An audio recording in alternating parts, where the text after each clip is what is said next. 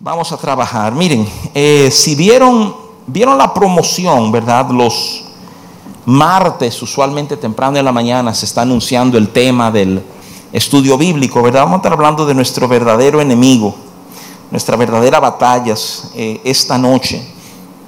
Y quiero comenzar yendo contigo un pasaje ah, que yo sé que muchos conocen y asociamos como con otra cosa, ¿verdad? Pero es importante que comencemos aquí. Gálatas 5:22 el apóstol Pablo afirma, mas el fruto del Espíritu es, y aquí viene una lista, o sea, el fruto del Espíritu, amor, gozo, paz, paciencia, benignidad, bondad, fe, mansedumbre, templanza, y después dice él, contra tales cosas no hay ley, y cierra, ¿verdad? Diciendo, pero los que son de Cristo, han crucificado la carne con sus pasiones y deseos. Yo encuentro fenomenal que después de hablar de los frutos del Espíritu Santo, cerremos como con esa colilla, ¿verdad? Que nos dice, pero los que son de Cristo han crucificado la carne con sus pasiones y deseos, porque ciertamente los frutos del Espíritu Santo,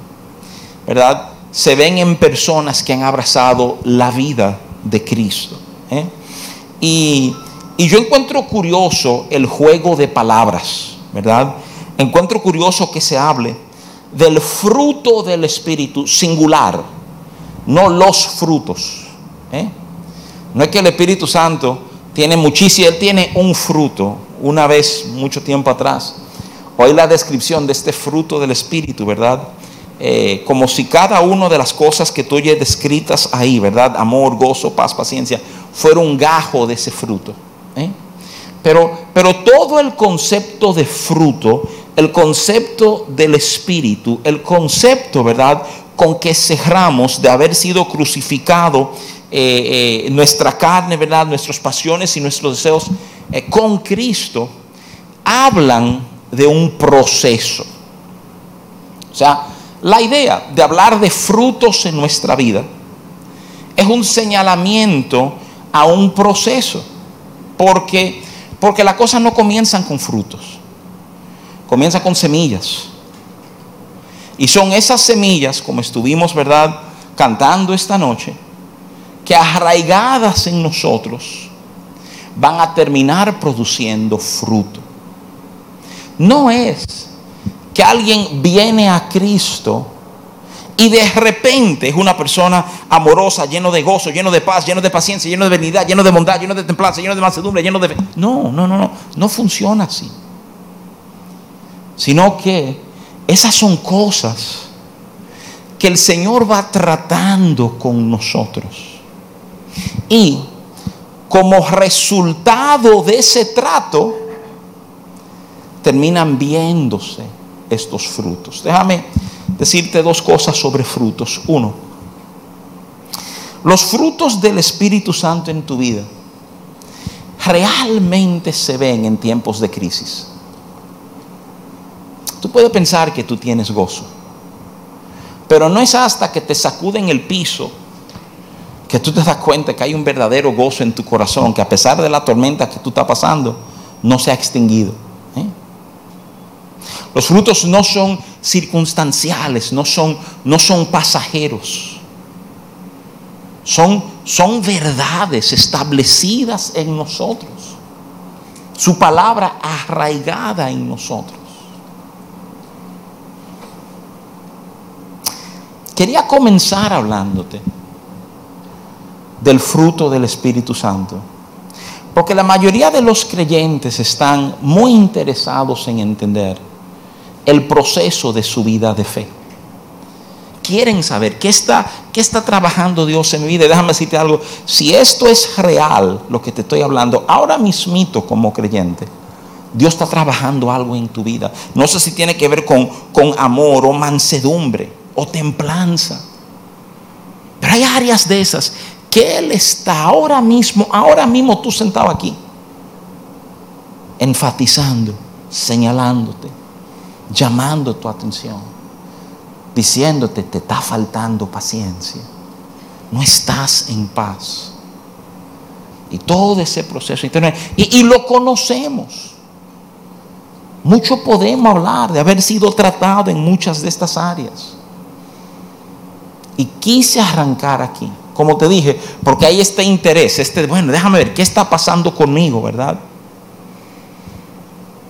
Pero sabes tú que la Biblia también habla de los frutos del enemigo en nuestras vidas. No, no meramente de los frutos de la carne, que este mismo pasaje de Gálatas 5 habla de los frutos de la carne. Habla de frutos, la, la realidad de un enemigo. Desde hace muchos años los teólogos clásicos hablan de tres enemigos del hombre, ¿verdad? De tres enemigos de la mujer. Y hablan usualmente del mundo, hablan de nosotros mismos y habla entonces de Satanás. Yo creo que por diferentes razones, ¿verdad? X, X o Y, nos hemos quedado con, con una familiaridad con algunos de estos enemigos, pero en momentos hemos ignorado otros. Y el que me conoce sabe, yo no soy de estos pastores o predicadores, ¿verdad? Yo recuerdo, y lo recuerdo de verdad, muchos años atrás, ha sentado en una mesa donde había un grupo de pastores y nos sirvieron, nos sirvieron un sancocho, ¿verdad? bien caliente. Había un hermano muy interesado en el sancocho, que de que sirven el sancocho, coge su cuchara, la mete y se da esa primer cucharada del sancocho, ¿verdad? Y entonces el, pastor lo que vocea, ¿verdad?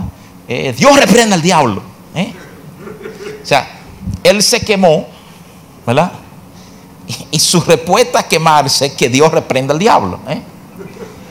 Y, creo que es un retrato muy correcto, muy apto, ¿verdad?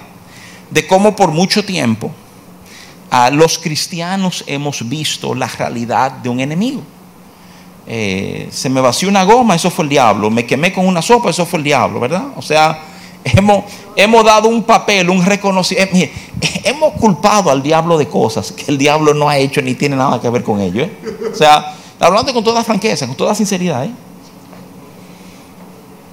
Y es curioso porque, porque entonces como que no tenemos mucha claridad en identificar qué, qué sí y qué no, cómo, cómo respondo a cosas en mi vida, ¿verdad? Y por eso yo tenía un interés esta noche, era, era uno de varios temas que yo he estado como manejando en mi corazón hace rato. Y, y hablando con el Señor entendía que era tiempo como de poner esto sobre la mesa, traer, traer algo de claridad sobre esto. Te hablé de, frutos del enemigo. Déjame decirte, si tú vas a Juan 10:10, 10, tú oye que dice esto. Dice, ladrón no viene sino para hurtar, matar y destruir. Déjame detenerme ahí un momentito. Tres características. Tú quieres saber si algo, algún proceso que tú estás viviendo, que tú estás viendo, está ligado al enemigo, te pregunto, ¿se parece a una de estas tres cosas?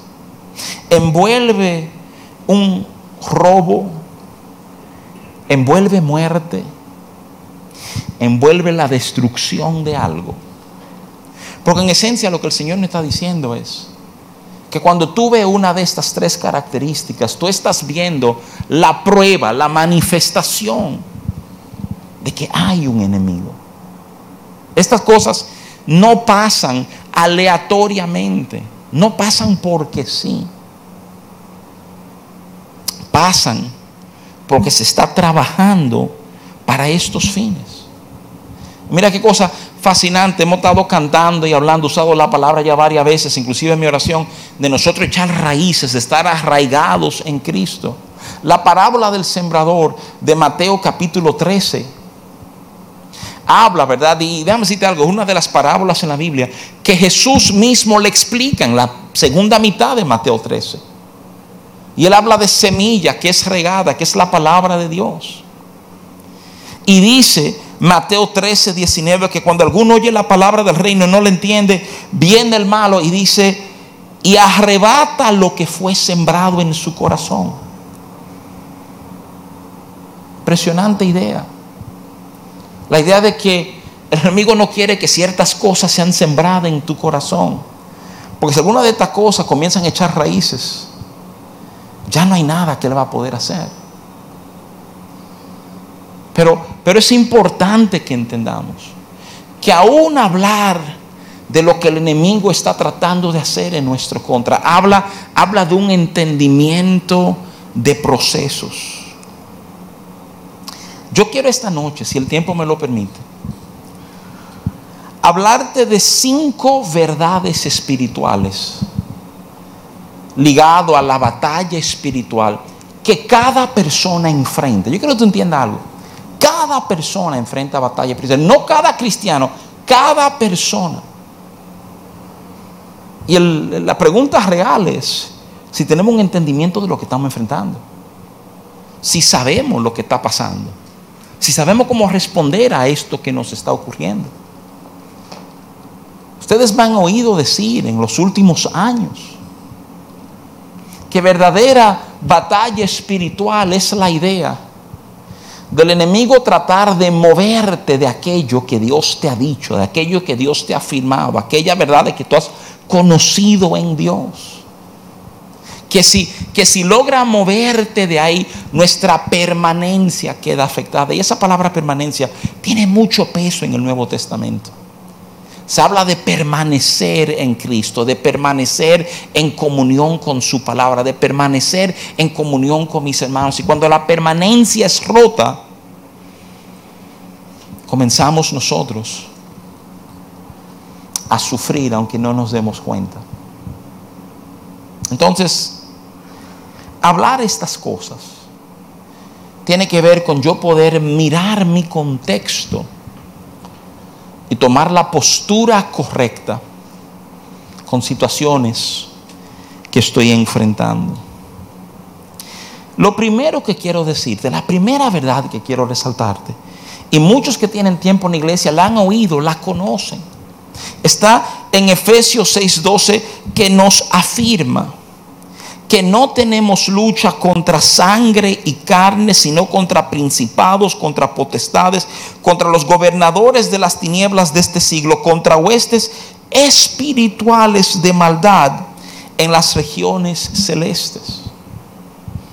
El apóstol Pablo, después de hablarle a una iglesia, de lo que el Señor ha hecho por ellos, cómo estando ellos muertos en su pecado y delito, lo acercó a ellos, cómo hizo de ellos un solo pueblo. Después de hablarle de su expectativa de que ellos maduren, que lleguen a la altura del varón perfecto, ¿verdad? Que ha preparado que si apóstoles, profetas, evangelistas, pastores y maestros para perfeccionarlo, para la obra del ministerio en el capítulo 4, Pablo cerrando Efesios, que es el libro más denso teológicamente hablando de todo el Nuevo Testamento cierra haciendo esta observación.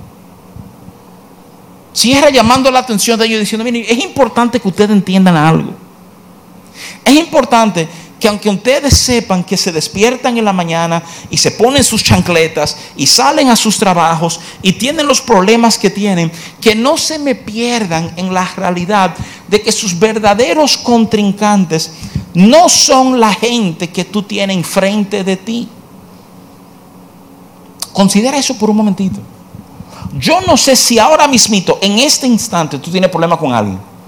Con tu jefe, con un compañero de trabajo, con un vecino, con tu pareja. ¿eh?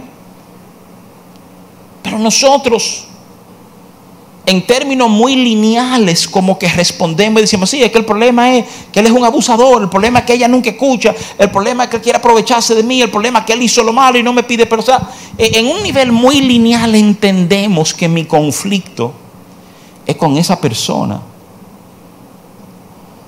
Pero Pablo le está diciendo a la iglesia, despierten.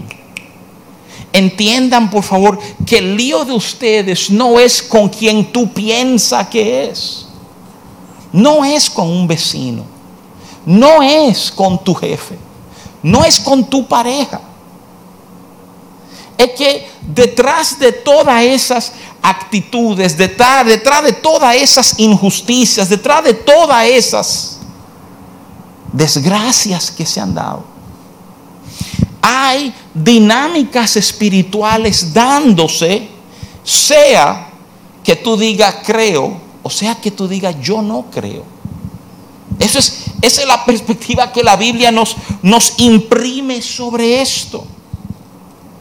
Nos, nos afirma. Tu enfrentamiento no tiene nada que ver con sangre ni con carne. No seas torpe. No, no, no te limites a lo que no es. Todo un libro con un enfoque tan espiritual. Siente la necesidad de sacudirnos y decirnos, cuando hayan pleitos, cuando hayan conflictos, por favor, no cometan el error de pensar que esto es meramente un asunto de carne y hueso.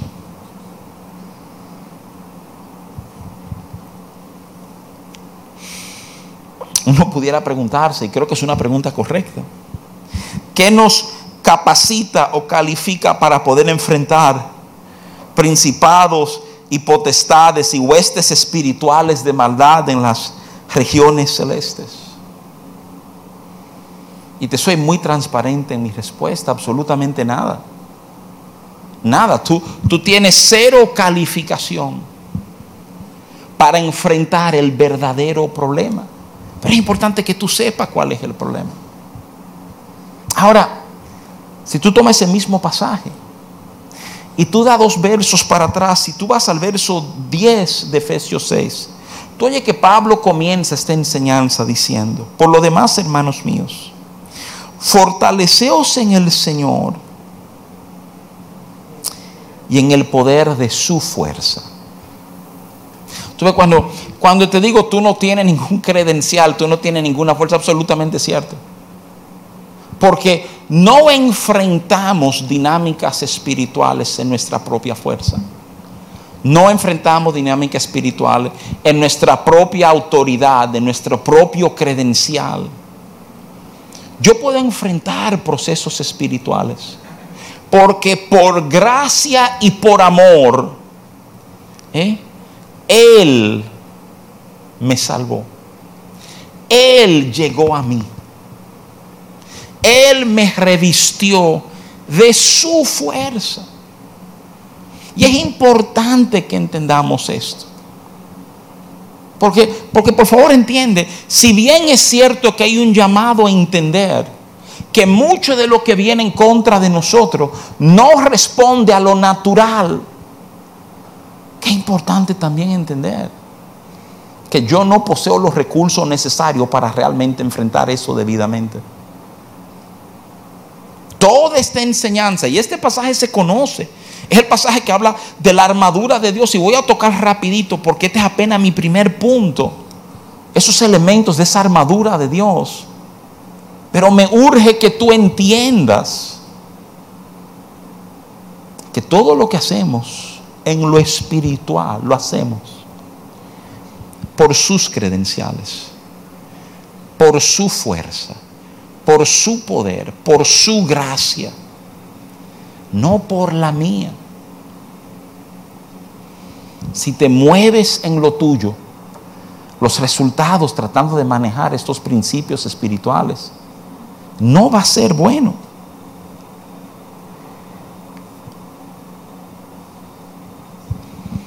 El verso 13 de Efesios 6 dice, por tanto, tomad toda la armadura de Dios para que podáis resistir en el día malo y habiendo acabado todo, cierra con estas dos palabras, estar firme. Tomad toda la armadura de Dios para que podáis resistir y habiendo acabado todo, estar firmes. Esas dos palabras, estar firmes, una, es una sola palabra en griego, istemi, significa literalmente estar en pie, morar, estar presente. Me gustan las otras traducciones de la Biblia, la NBI dice, que puedan resistir hasta el fin con firmeza. La nueva traducción viviente dice, todavía seguirán de pie firmes. Yo necesito que tú entiendas que están hablando de sacudirte. Están hablando de un jamaquión. Y que el propósito de toda la fortaleza que Dios te da, de la armadura que Dios no ha provisto, es que al final del jamaquión, estemos firmes. Que al final, al final del jamaquión, estemos paraditos a donde estábamos. Que no nos hayamos movido.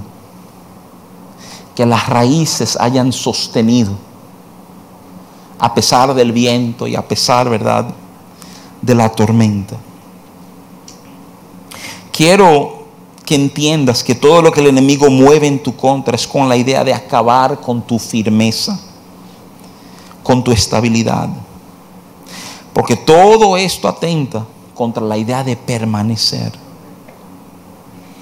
Los versos 4 al 17 nos detallan esta armadura. Armadura que ha sido dado a nosotros, provisto a nosotros. Estad pues firmes, ceñidos vuestros lomos con la verdad y vestido con la coraza de justicia y calzado los pies con el apresto del evangelio de la paz. Sobre todo, tomad el escudo de la fe con que podáis apagar todos los dardos de fuego del maligno y tomad el yelmo de la salvación y la espada del Espíritu, que es la palabra de Dios. Déjame decirte que obviamente todo esto es alegoría. Pablo está haciendo referencia a la armadura de los soldados romanos, que eran los que estaban, ¿verdad?, ocupando todas estas ciudades. Cuando él está en Éfeso, hay soldados romanos custodiando. ¿eh? Y él habla de cinco piezas de la armadura. Y, y de nuevo, voy rápido porque esto es apenas un punto del que quiero tratar con ustedes, ¿verdad? Si, si tienen interés en esto, podemos subir las notas a la página de internet. Pero déjame simplemente resaltarte esto. Habla de ceñir nuestros lomos con la verdad. Ah, la verdad es el secreto de nuestras fuerzas. ¿Tú sabes, ¿Tú sabes cuál es la verdad? La verdad es que somos unos miserables somos unos pecadores, somos unos fracasados, somos unos mentirosos, somos los que no hicimos las cosas. Es la verdad. Y la verdad es que por su amor y por su gracia, nuestra historia cambió. Tú ves, cuando, cuando tú eres capaz de abrazar la verdad de tu vida, es muy difícil que otros puedan usarlo en tu contra para manipularte.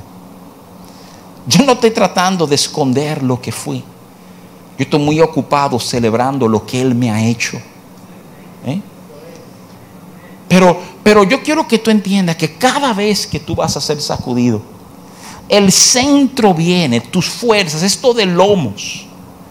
Una de las ilustraciones modernas más correctas de eso se da en los gimnasios. Ustedes han visto si han ido al gimnasio alguna vez que mucha de esta gente que bregan con peso usan como unas fajas grandes que se amarran antes de, ¿verdad? Todo eso es para proteger, eso es ceñir sus lomos. Eso le va a dar fuerza a ellos, ¿verdad? Para mover la cantidad de libras que quieren mover. Me urge que tú entiendas eso. Pero yo creo que muchos de nosotros estamos luchando en las situaciones que estamos enfrentando. Quiero ser muy claro contigo porque no estamos honrando la verdad. Hay versos en la Biblia como Juan 8:44 que nos enseñan que el diablo es padre de la mentira y miente desde el principio. ¿eh? Jesús dice, por eso que ustedes están mintiendo. ¿eh? Y te resalto esa idea solo para ayudarte a entender que si tú vas a enfrentar batallas espirituales, qué importante que la verdad sea parte de lo que tú manejes correctamente. Segundo elemento que se menciona es la coraza de justicia. Y, y voy en la misma línea. No se razona mucho. La Biblia simplemente nos dice que Él se hizo pecado por nosotros para que nosotros fuéramos hechos justicia de Dios. Mira, yo no entiendo por qué lo hizo, pero sé que Él me declaró justo. Entonces, por más que tú quieras insultarme y decirme lo que yo soy, por más que esa circunstancia quiera revelar lo frágil y lo delicado y lo débil que tú eres. Él te ha hecho justo en Cristo. Esto, esto es importante, el, el apresto del Evangelio. Tus, tus pies, ¿verdad? Porque a decirte algo. Para resistir tú vas a tener que estar de pie. Y tú no vas a poder ponerte de pie si tú no entiendes lo que el Evangelio ha hecho en ti.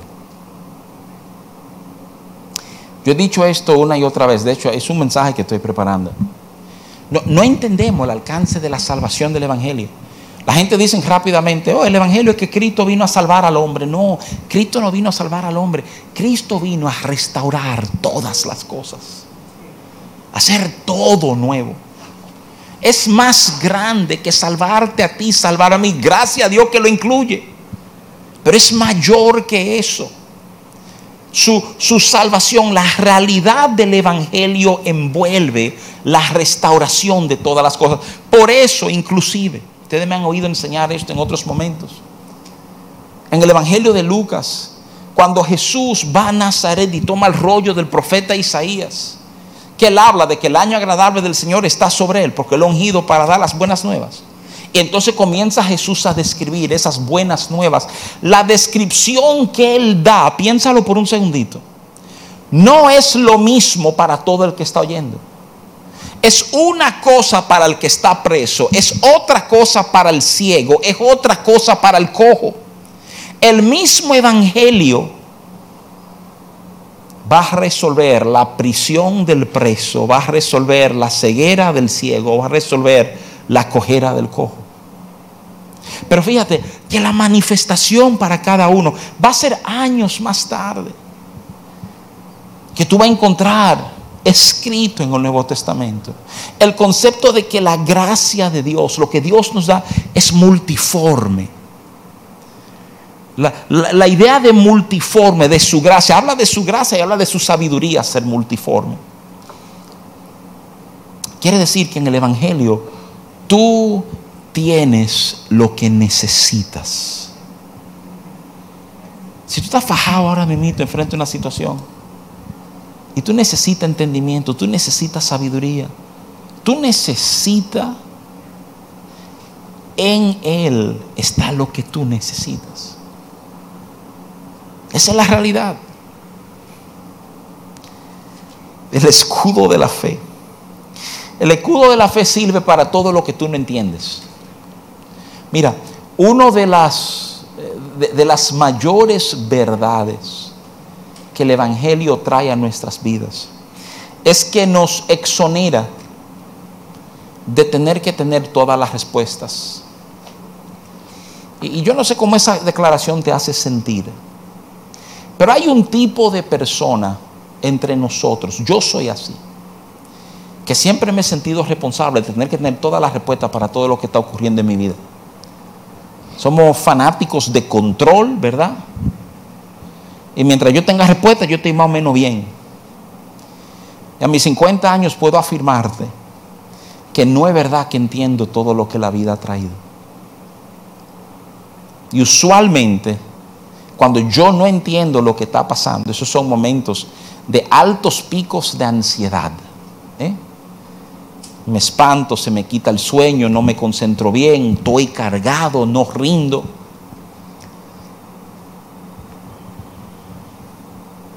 Son esos momentos que se nos ha olvidado levantar nuestro escudo de fe. Decir, mira, yo no sé todo lo que está pasando. Yo sí sé que tú eres bueno, que tú me amas y que tú tienes propósito en esto. Ya, ya, óyeme bien. Algo en Rafi siempre dice, sí, pero ¿y cómo que tú lo vas a hacer? Pero he aprendido en muchos de esos momentos tranquilizar mi alma diciendo, tú eres bueno, tú me amas, tú tienes propósito en esto. Eso es esconderte detrás de tu escudo. Porque porque hay dardos que nos son lanzados. Y ese escudo es lo que va a frenar esos dardos. Hay un yelmo de salvación. He oído muchas enseñanzas de cómo ese yelmo representa nuestro lugar de pensamiento. Que si hay batalla no es contra carne y sangre, obviamente se va a pelear en el reino de lo que pensamos y en nuestra vida interior. Y estoy de acuerdo con eso. Me impresiona cuánto la Biblia habla sobre nuestra vida interior. Pasajes como Filipenses 4:8 que te dicen, por lo demás, hermano, todo lo que es verdadero, todo lo honesto, lo justo, lo puro, lo amable, lo de buen nombre, lo de virtud alguna, digno de alabanza, en esto pensad. Yo he compartido aquí cómo ese verso me ofendía a mí siendo un joven. Cómo era un atrevimiento de parte de Dios decirme a mí cómo yo tenía que pensar.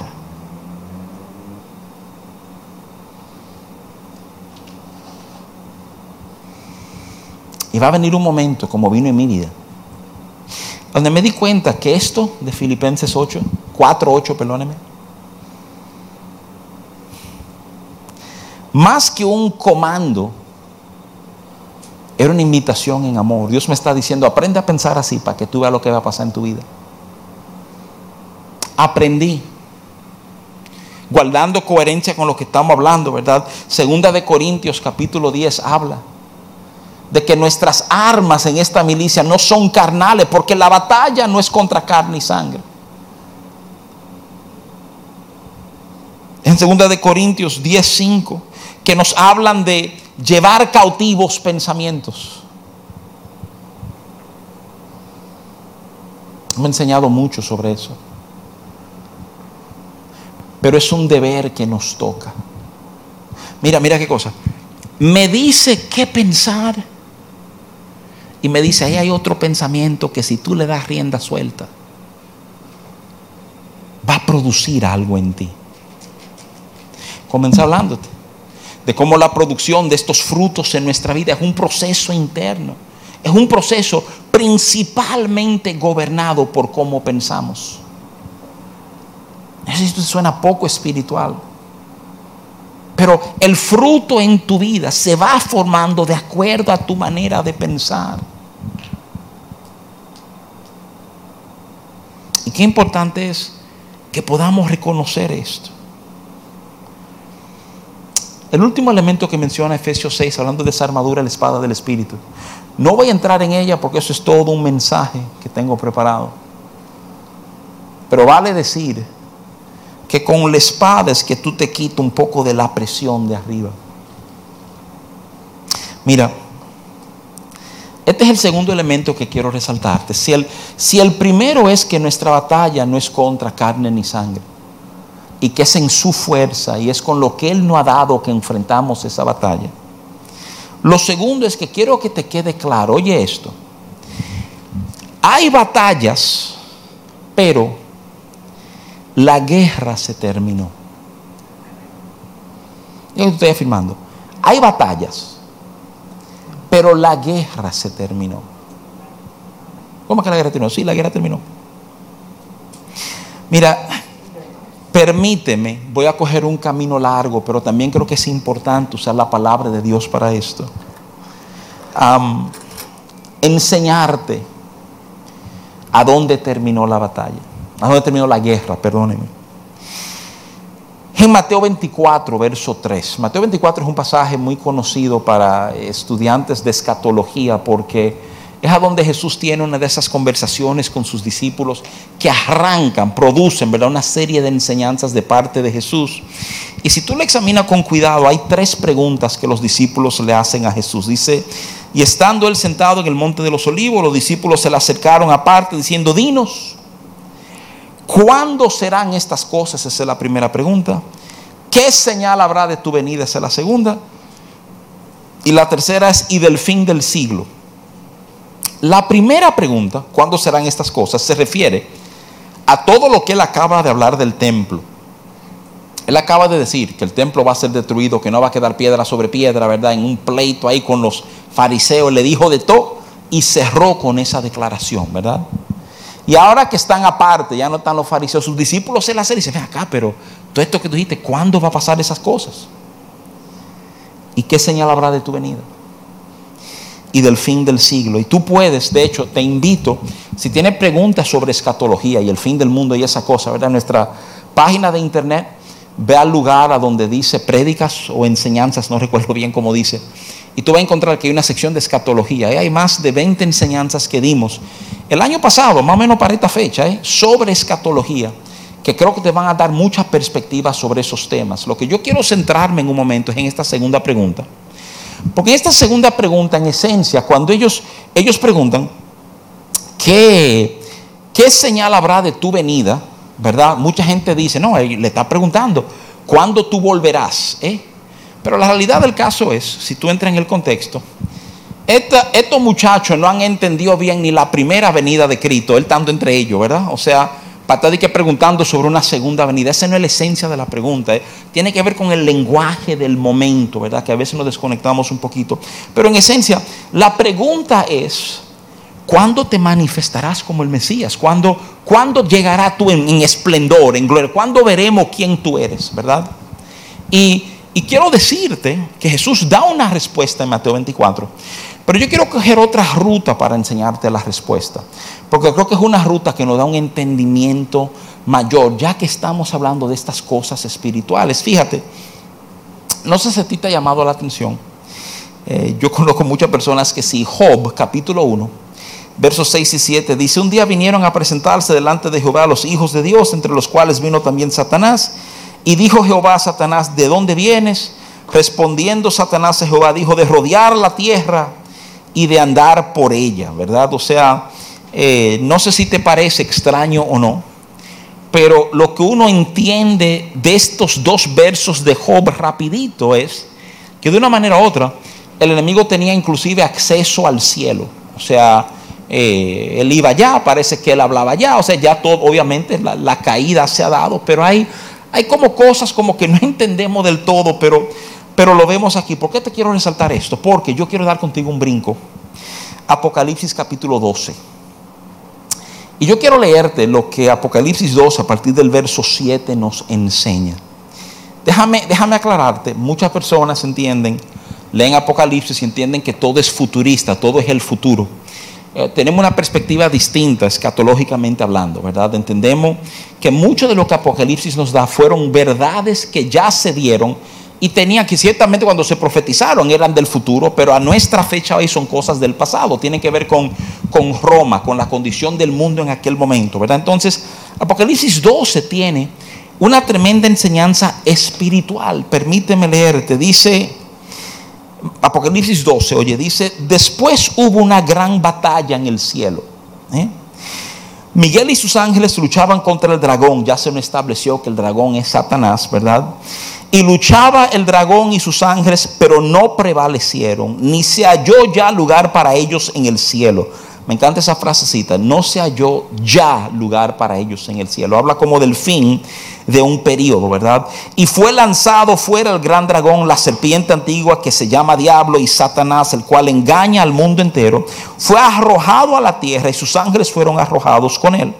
Entonces hay una gran voz del cielo que decía, ahora ha venido la salvación, el poder y el reino de nuestro Dios, y oigan esto, y la autoridad de su Cristo porque ha sido lanzado fuera el acusador de nuestros hermanos, el que lo acusaba delante de nuestro Dios día y noche, y ellos le han vencido por medio de la sangre del cordero y de la palabra del testimonio de ellos, y menospreciaron sus vidas hasta la muerte. El verso 17 dice, entonces el dragón se llenó de ira contra la mujer y se fue a hacer guerra contra el resto de la descendencia de ellas. Oye esto, los que guardan los mandamientos de Dios y tienen el testimonio de Jesucristo. Eso es Apocalipsis 7 al 11 y el cierre que hablan de lo que tienen el testimonio es el verso 17. ¿Por qué te lo estoy resaltando? Porque yo creo que tú entiendes algo. La Biblia está retratando un momento a donde el orden en el cielo cambia. ¿Cómo que el orden en el cielo cambia así? La Biblia lo retrata en múltiples lugares. En Primera de Corintios, capítulo 15, nos dice que el Padre sometió todas las cosas al Hijo por su obediencia. ¿eh? Y lo que tú estás viendo en Apocalipsis 12 en esencia es el cambio de administración en el cielo, a donde ya toda potestad se le da a Cristo. Y de la primera cosa que aparentemente pasa en esta nueva administración es que se toma a la serpiente, al dragón, a Satanás, y se le da una bota bárbara. ¿eh? Se echa fuera, ya aquí no hay derecho, aquí no hay privilegio, tú no tienes lugar, sal. ¿eh? Y es echado fuera. Y me, me interesa que tú tengas esa perspectiva, porque, porque dentro de la iglesia ha penetrado un entendimiento que pareciera ser muy espiritual y es, un entendimiento, ¿verdad? Digamos, de equilibrio, un entendimiento eh, dualístico, a donde decimos, bueno, día y noche, frío y caliente, eh, luz y tiniebla, bueno, malo, Dios, diablo. Entonces, ¿cuál es el problema con eso? El problema con eso es que tú estás hablando de contrapartes y en la idea de mucha gente son contrapartes iguales. ¿eh? Así como tal día, está la noche. Así como tal frío, tal caliente. ¿eh? Pero considéralo por un momentito. Esto yo lo he enseñado en otros momentos, ¿verdad? Cuando tú te detienes a examinar estas contrapartes, ¿qué tú descubres rápidamente? Tú descubres que no son iguales. ¿eh? Tú tomas la luz y las tinieblas y tú te das cuenta que la luz puede ser generada y las tinieblas no. La tiniebla es simplemente la ausencia de luz. Tú te das cuenta que el frío es simplemente la ausencia del calor. Tú te das cuenta que hay algo que se llama cero absoluto, la temperatura más fría que puede darse. Pero el calor es infinito en su valor. Mira qué cosa, parecieran iguales, pero no son iguales. ¿eh? Pareciera que Dios y el diablo están en igualdad de condiciones. Señores, nada más lejos de la verdad. Cristo se presenta en Apocalipsis capítulo 1 como el que tiene ahora las llaves del Hades y de la muerte. En Mateo 28, 20 afirma que toda potestad le ha sido dado a Él. Es importante que tú entiendas que ya la definición de quién gana está dado. Hay, hay, un asunto protocolar en lo que el tiempo corre. Hay un enemigo ganando ventaja y manipulando y mintiendo, pero que no tiene autoridad frente a la autoridad de Cristo. Y es tan importante que entendamos esa verdad. Porque cuando no entendamos esta verdad, caemos entonces en errores muy serios. Este es el tercer punto. El tercer punto es que tenemos un enemigo que está buscando ganar ventajas sobre nosotros. Está buscando engañarte. Hay falsedad en lo que Él te está vendiendo. Me encanta cómo Pablo maneja el tema con los Corintios. Segunda de Corintios 10, 2 al 11 dice, y al que de vosotros perdonáis, yo también, porque también yo lo que he perdonado, si algo, si algo he perdonado, por vosotros lo he hecho en presencia de Cristo. Él está hablando de perdón. Si tú perdonas, yo perdono. Si yo perdono, espero que ustedes perdonen. Todo el mundo tiene que perdonar. Él dice, porque para que Satanás no gane ventaja alguna sobre nosotros. Y él cierra con esta declaración, pues no ignoramos sus maquinaciones. Mira qué cosa grande. El enemigo no tiene autoridad sobre ti. Pero aún sin tener autoridad sobre ti, nosotros podemos terminar en posición en nuestra vida donde el enemigo ha ganado ventaja sobre nosotros. Tiene una posición ventajosa en ese pleito. ¿eh? Pablo está usando la ilustración porque no hemos perdonado. Pero me atrevo a decirte que hay otras condiciones. Cuando, cuando no hemos, ¿verdad?, honrado la verdad. Cuando persistimos en andar en pecado y en situaciones que sabemos que no son las que Dios quiere para nosotros. Yo creo que esas situaciones generan posiciones de desventaja y es como si no entendiéramos lo que el enemigo está tratando de hacer con nosotros. Esa, esa palabrita pesa. No ignoramos sus maquinaciones. Déjame serte muy franco. Mi experiencia es que muchos cristianos ignoran lo que el enemigo está tratando de hacer. Está tratando de robarte. Está tratando de matarte, está tratando de destruir todo lo que el Señor ha puesto en tus manos. Y tú estás cooperando con ese proceso.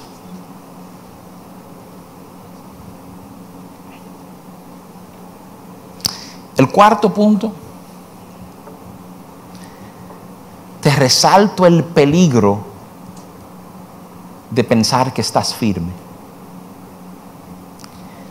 De Corintios 10, 12. Así que el que piense estar firme, mire que no caiga. ¿eh?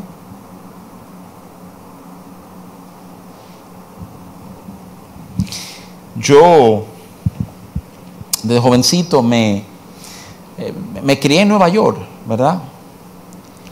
Y uno aprendió desde muchachito cuáles eran las calles malas del barrio. Habían calles que no era bueno pasar por esa calle. Porque los tigres ahí estaban en otra cosa, estaban ya en droga, estaban en atracos, estaban en violencia. Y tú querías evitar esas calles para no encontrarte en un lío repentino. Sabíamos, sabíamos a dónde no ir. ¿eh? Y cada vez que tú ibas de un lío, fulano estaba cerca y decidió pasar por ahí para ganar un tiempito. Y pasando por esa calle, porque él pensaba que le podía sacar ventaja y terminaba el lío. Señores, no hay una posición más peligrosa que cuando tú piensas que todo está bien. Cuando tú piensas que esa historia, eso no puede ser tu historia. Ese es un lugar, la alerta del apóstol Pablo, ese es un lugar de peligro. Eso es un lugar, o sea, a donde debemos estar nosotros como, como muy atentos, muy enfocados muy seguros.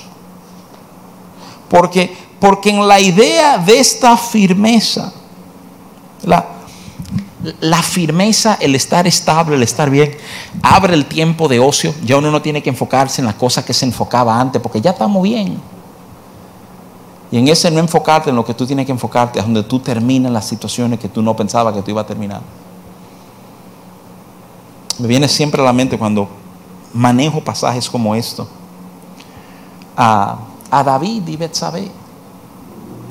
Que la palabra de Dios nos dice que en el tiempo que los reyes salían a la guerra, y David era un rey, ¿por qué tú no estabas en la guerra donde tú tenías que estar, te quedaste en la casa?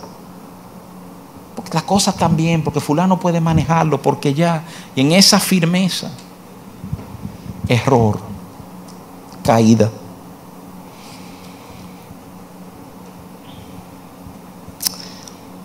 Lo quinto que te quiero decir.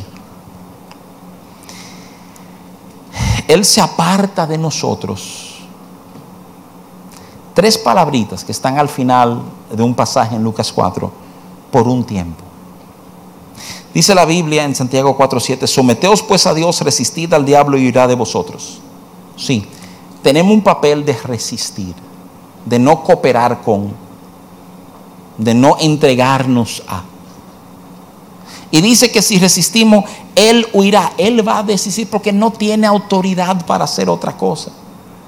Porque si se da cuenta que estamos arraigados, ya no vale la pena Él meterse en contra de eso. En Mateo 4, capítulo 11, cuando tú estudias el pasaje de la tentación de Jesús, ese pasaje cierra diciendo en el verso 11, el diablo entonces le dejó y aquí vinieron ángeles y le servían. Pero Lucas lo cierra de una manera distinta. Lucas 4:13 dice, y cuando el diablo hubo acabado toda tentación, se apartó de él, y ahí están las palabritas, por un tiempo.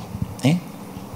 Ahora, óyeme bien, yo no te estoy llamando a vivir una vida de miedo y una vida atenta a todo lo que el diablo quiera hacer en tu contra. Yo conozco creyentes que viven su vida enfocado más en el diablo que en lo que Dios está haciendo. Y son vidas desvirtuadas en un sentido. Son vidas llenas de ansiedad y de temor, no. Yo creo que lo, espiritual lo vamos descubriendo sobre la marcha, pero es importante que tú sí entiendas y abraces algunos de estos principios. Tu lucha no es contra carne y sangre. Hay herramientas que Dios te ha dado y como muchas cosas en tu caminar de fe, la actitud de tu corazón de, de honrar a Dios, de hacer lo que Él pide de ti, va a determinar la eficacia de tu resistencia a lo que el enemigo está tratando de hacer en tu vida. Yo tiendo a enfocar mucho cuando yo pienso y enseño y hablo de enemigos, yo tiendo a enfocar mucho más los procesos internos nuestros y las decisiones que a nosotros nos toca y, y veo más el enemigo que yo soy, más que el enemigo que Satanás es. Pero no podemos ignorar que hay un enemigo. No podemos ignorar que hay alguien buscando tu tropiezo. Y a mejor eso te ofende porque tú dirás, pero yo estoy en paz con todo el mundo, yo trato de estar frío con todo el mundo, yo no tengo como líos. Escúchame, desde que Él te tocó, tú tienes un enemigo. Desde que Jesús hizo algo por ti, tú tienes un enemigo, tú tienes, tú tienes una agenda contraria a la tuya. Y si ignoramos eso, podemos pasar muchos malos ratos sin entender por qué. Yo creo que hay situaciones en nuestras vidas que oramos. Yo creo que hay situaciones en nuestras vidas que declaramos la autoridad y el amor y la fidelidad de nuestro Dios sobre ella. Pero hay situaciones en nuestra vida que reprendemos al enemigo, que no le damos parte. Yo creo que estamos llamados a arrepentirnos, a cambiar mi enfoque, a no dejarme martillar. Y si te resumo todo lo que he querido enseñarte esta noche, te diría con toda honestidad, levántate. Ya está bueno. Ya está bueno, levántate. Que Él te ha dado autoridad para eso. Es tiempo, es tiempo de tú quitarle a Él la ventaja que ha tenido sobre ti. Y de tú abrazar la autoridad y la fuerza que Él te ha dado. Porque tú has en un lugar de sufrimiento, en un lugar de dolor, por no saber cómo responder a estas cosas. Yo sé que esto es un poquito diferente a las cosas que yo tiendo a compartir los martes y que me fui un poquito más allá en el enfoque de muchas cosas. Pero este mensaje ha pesado en mi corazón. Cuando digo que ha pesado en mi corazón, quiero decirle que he sentido como una urgencia de compartirlo. Y cuando eso me pasa es casi siempre porque hay gente entre nosotros que necesitan oír esa palabra. Que necesitan decir, pero ven acá, ¿y qué yo estoy haciendo? Si tú estás luchando con algo, y déjame serte franco en esto, y tú tienes toda la impresión que eso es más fuerte que tú, probablemente estás en medio de una batalla espiritual. Probablemente tú estás enfrentando una fortaleza espiritual. Y qué importante tú saber quién está por ti, que hay respuestas hay en Dios para ti.